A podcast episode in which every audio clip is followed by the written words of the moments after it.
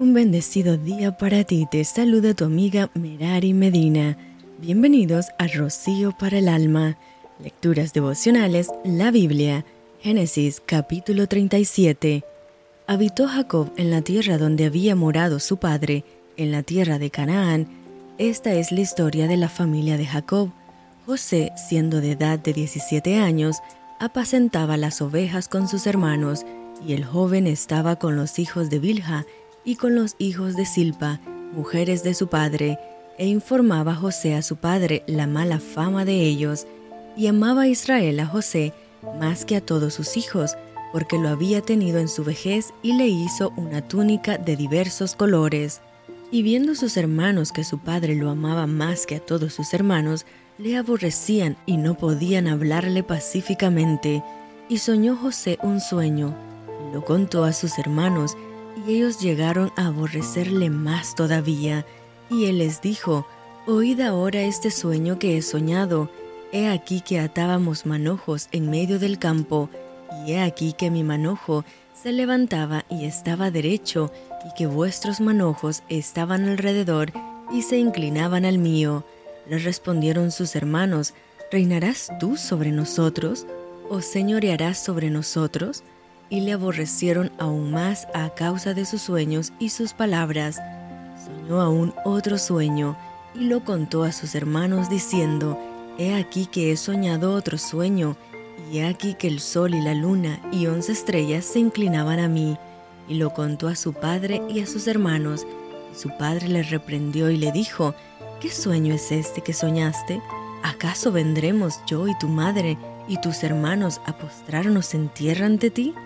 Y sus hermanos le tenían envidia. A su padre meditaba en esto. Después fueron sus hermanos a apacentar las ovejas de su padre en Siquem.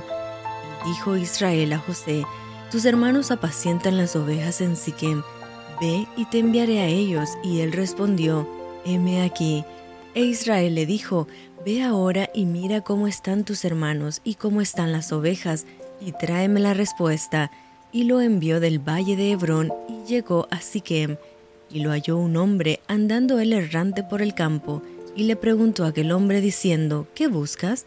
José respondió, busco a mis hermanos, te ruego que me muestres dónde están apacentando.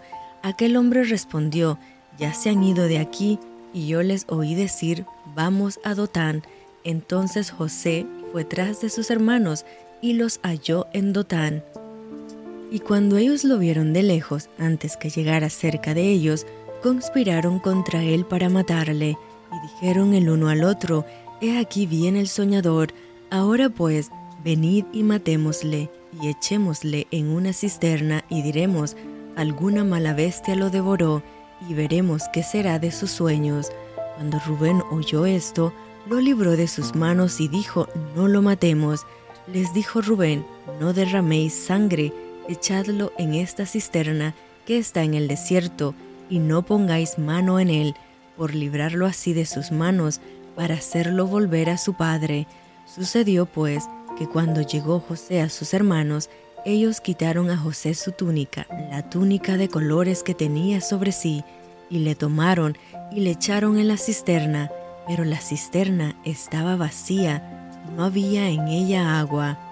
Y se sentaron a comer pan, y alzando los ojos miraron, y he aquí una compañía de ismaelitas que venía de Galaad, y sus camellos traían aromas, bálsamo y mirra, e iban a llevarlo a Egipto. Entonces Judá dijo a sus hermanos, ¿qué provecho hay en que matemos a nuestro hermano y encubramos su muerte? Venid y vendámosle a los ismaelitas, y no sea nuestra mano sobre él, porque él es nuestro hermano nuestra propia carne, y sus hermanos convinieron con él. Y cuando pasaban los madianitas mercaderes, sacaron ellos a José de la cisterna y le trajeron arriba, y le vendieron a los ismaelitas por veinte piezas de plata y llevaron a José a Egipto. Después Rubén volvió a la cisterna y no halló a José adentro, y se rasgó los vestidos, y volvió a sus hermanos y dijo, El joven no aparece, y yo, ¿a dónde iré? Entonces tomaron ellos la túnica de José y degollaron un cabrito de las cabras y tiñeron la túnica con la sangre, y enviaron la túnica de colores y la trajeron a su padre y dijeron, Esto hemos hallado, reconoce ahora si es la túnica de tu hijo o no. Y él reconoció y dijo, La túnica de mi hijo es, alguna mala bestia lo devoró, José ha sido despedazado. Entonces Jacob rascó sus vestidos y puso silicio sobre sus lomos y guardó luto por su hijo muchos días. Y se levantaron todos sus hijos, todas sus hijas, para consolarlo. Mas él no quiso recibir consuelo y dijo, Descenderé enlutado a mi hijo hasta el Seol. Y lo lloró su padre. Y los madianitas lo vendieron en Egipto a Potifar, oficial de Faraón, capitán de la guardia. Y esto fue Rocío para el alma. Te envío con mucho cariño, fuertes abrazos tototes y lluvia de bendiciones.